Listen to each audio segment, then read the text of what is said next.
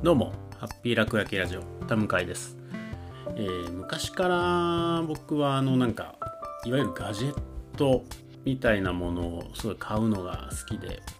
えー、確か初めて持った、えー、携帯電話、まだスマホとか全然出る前の頃に、うんと確かあれはソニー製でしたかね。なんかあのジョグダイヤルがついていて回って回して選択できるみたいなのがまだまだ珍しかった、えー、頃の、まあ、そういう携帯を買ったりであるとか、えー、ウォークマンであるとか CD ラジカセであるとか、まあ、なんかいろんなあガジェットデジタルの、まあ、アイテムみたいなものを買うのが好きででそういうものを紹介する、まあなんかえー、ブログみたいなものも書いていたこともあるんですけれどもまあ、引き続き、まあ、なんか新しいものが出ると買うのは好きで、えー、iPhone であったり iPad であったり、まあ、そういうものを買ったりしてるんですが、まあ、最近はこうスマートフォンにしてもそうなんですけれど、まあ、今あるものがちょっと進化するぐらいになっていて、まあ、今まで新しいものが出るたびにどんどん体験がすごく新しくなっていたのが、まあ、それほど今までよりもちょっと早い、まあ、カメラが綺麗みたいになってきてなんか最近おおこれはというものがなかなかなかったというのがちょっと正直なところなんですけれども最近買ったとある、え、ガジェットが、まあ、僕にとってはとてもこう新しい体験というかすごくいいなと思ったので、まあ、ちょっとその話でもできればなと思いました。で最近買ったのは、えー、何かっていうと、えー、ソニーから出ている、えー、SBH82D という、えー、商品名としては、まあ、オープンイヤーワイヤレスステレオヘッドセットというものなんですけれども、えー、一体どういうものかっていうと簡単に言うと無線のイヤホンなんですけれども、えー、耳につける部分に特徴がありまして例えばヘッドホンみたいに耳を覆ってしまうであるとか、えー、カナル型イヤホンと呼ばれる耳にキュッとこう入れるタイプのものとはちょっと違って、えー、実は穴が開いている、えー、外の音を聞きながら、えー、音楽であるとか、まあ、音声コンテンツを聞けるという、まあ、ちょっとそんな変わったイヤホンをちょっと買ってみました。で実は、まあ、こういう新しいものは昔から好きで、えー、坊主から出ていたあ出ている、えー、首掛けのスピーカーであるとか、えー、実は2年前ぐらいに、えー、同じくソニーの、まあ、技術で、えー、ベンチャーと一緒に作ったアンビーというものもあってこれも耳があなんでしょう。外の音が聞こえる状態で音楽なんかが聞こえるというイヤホンで、まあ、それも買って結構愛用していたんですが、まあ、実際、えー、外で出歩いている時に音楽を聴こうと思うとまあ何て言うんでしょう。やっぱり、えー、耳が開いてる分外の音が大きく聞こえてしまって音楽なんかを聴いたりするのにはちょっと心もとないなというかまあ他の方がまだいいかなということでちょっと使うのを、をまあ、やめていた時期があったんですね。なんですが、まあ、こうやって、えー、家に、まあ、ずっといるような生活が続いてきて、えーまあ、今まで仕事する時も音楽とかを聴いてたんですけれども、まあ、仕事をしながら、ま、周りの家族とか子供とかから話しかけられることもあるので、まあ、ちょっと、えー、いろんな今まであったものも活用してみようということで久しぶりにアンビーをまた使い始めてみたらこれがまあなかなか良くてですね。まあ、さっき、えー、あの外にいる時に外の音が大きくて音楽とかが聞こえづらいと言っていたんですが、えー、これは逆に言うと家の中にいてそれほどノイズがない空間だと、えー、他の人の周り周りの話し声であるとか、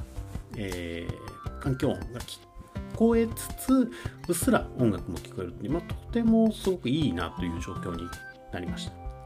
ただそのアンビーの装着方法が、まあ、イヤーカフという名前になっているんですけど耳に挟むという方式で、えー、自分はちょっと耳が大きい方なのか、まあ、長時間それこそ数時間つけていると少し耳が痛いなと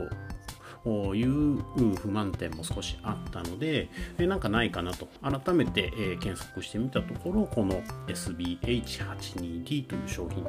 にま出会ったというわけです。名前がなんかあのキャッチーな名前がないので、えー、なかなか人に説明するのが難しいんですが、まあ、しかも、ね、外の音が聞こえるオープンイヤーワイヤレスステレオヘッドセットって言われてもはあってなるんですが、まあ、ちょっと形を見ればもう特徴的で、えー、耳にかけるような形に耳の下側に引っ掛けて、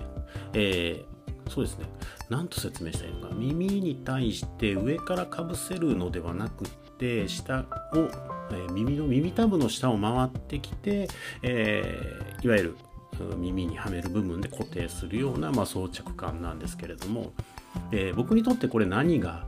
良、かったかっていうと僕あの普段から眼鏡をかけているので例えばあの同じように外の音が聞こえる骨伝導イヤホンとかもいろいろ試してみたんですがどうしてもそのメガネと干渉してしまうというのがあってこちらはいいかなと思ってつけて買ってみました。Amazon のレビューでちょっと装着方法がアンビーの方が良かったと書かれている方がいたので、いやまあどういうものなのかなと思ったんですが、まあ、実際僕は両方使ってみたところ、え今回のこちらの方が、まあ、装着感としてももう慣れてしまえばすごく楽で、でかつ、えー、重さもなんかすごく軽いので、とても気に入って使っています。で、これを使って結局何が起こったかっていうとまあえーと、話を人と話をするかもしれないという状況でこれで音楽を聴きながら話しかけられればそのまま話ができる。と、えー、今までよりも何か音声のコンテンツを、まあ、聞くということが増えて実際この SBH82 を買った後ぐらいからあの今までもうちょいちょい聞いてたんですけれどもそのポッドキャスト、まあ、こういう音声コンテンツを自分自身がすごく聞くようになって、まあ、それこそながら聞きもできるというのがすごく良くてで、えー、聞いてるうちに、まあ、自分としても自分が聞くので何か作ってみたいなと思ってこの音声コンテンツっていうのを始めてみました。なのでこう新しいものを買っって僕も多分今までもやってきた新しいことを、まあ、新しいガジェットだったりとか新しい体験をして、えー、そのきっかけっていうのが次にまた何か作ってみようということにつながるんだなというふうなのを、まあ、今回感じていて、まあ、この一つこういう状況で買ってみたものがまた自分の新しい何かをちょっと後押ししてくれてるなみたいな気持ちになっています。であとこれをつけてですごいもう一個面白いなと思うのは、まあ、結構もう朝仕事し始めてそのままつけっぱなしで仕事をしてちょっと買い物があれば外に出てみたいな形でずっとつけてるんですけれどもあの、えー、と本体の、まあ、再生停止ボタンを長押しすると、まあ、僕 iPhone を使っているんですけれども Siri がパッと立ち上がると。と、えー、何が面白いかっていうと今までだとその iPhone を使っていてタイマーを使う時に、えー、かつてはまロック画面を解除して、え、時計アプリを立ち上げてタイマーを選んで文字を入れてっていう形をしていたんですけれども、まあ、最近は、えー、Hey Siri と。まあ、話しかけるだけで、その Siri アプリが立ち上がってタイマーを起動したりすることができました。で、家には、まあ、Google ホームがあったりとかして、まあ、OK Google という言葉とともに、いろんな音声コマンド、最近の VUI ですね、Voice User Interface みたいな言葉と言われるんですが、もうだんだん使えるようになってきた。だけど、その最初のウェイクワードって言うんですけども、Hey Siri って話しかけるのがちょっと恥ずかしかったところに、ボタンを長押しするとポポンっていう音とともに、まあ、Siri が使えるようになるので例えば料理してる時とかなんかに、まあ、手が汚れている時はそのまま声を使うんですがちょっと手が動かせる時にはもう少し長押しして、えー、タイマーで4分みたいな形のタイマーをかけたり、えー、ちょっとこの言葉の意味って何だっけってなった時にそれこそ長押しをしてそのまま、えー、例えばポッドキャストって何っていうとその音声の検索結果が、まあ、耳で聞こえるというような感じになっています。なので、えー、いわゆる、いわゆるというか、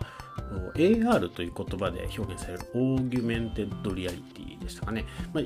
現実の世界の上に、まあ、デジタルのコンテンツが乗っかってくる。まあ、昔、その Google グラスみたいなのがあった時に、現実世界に、まあえー、映像が、デジタルな映像が乗ってくる。ドラゴンボールのスカウターみたいな感じだったんですが、それの視覚版じゃなくて、えー、耳で聞く。聴覚版の体験っていうのがこのガジェットで増えてき、えー、たっていうのが僕の、まあ、最近生活の中で、え、感じていることで。意外になんか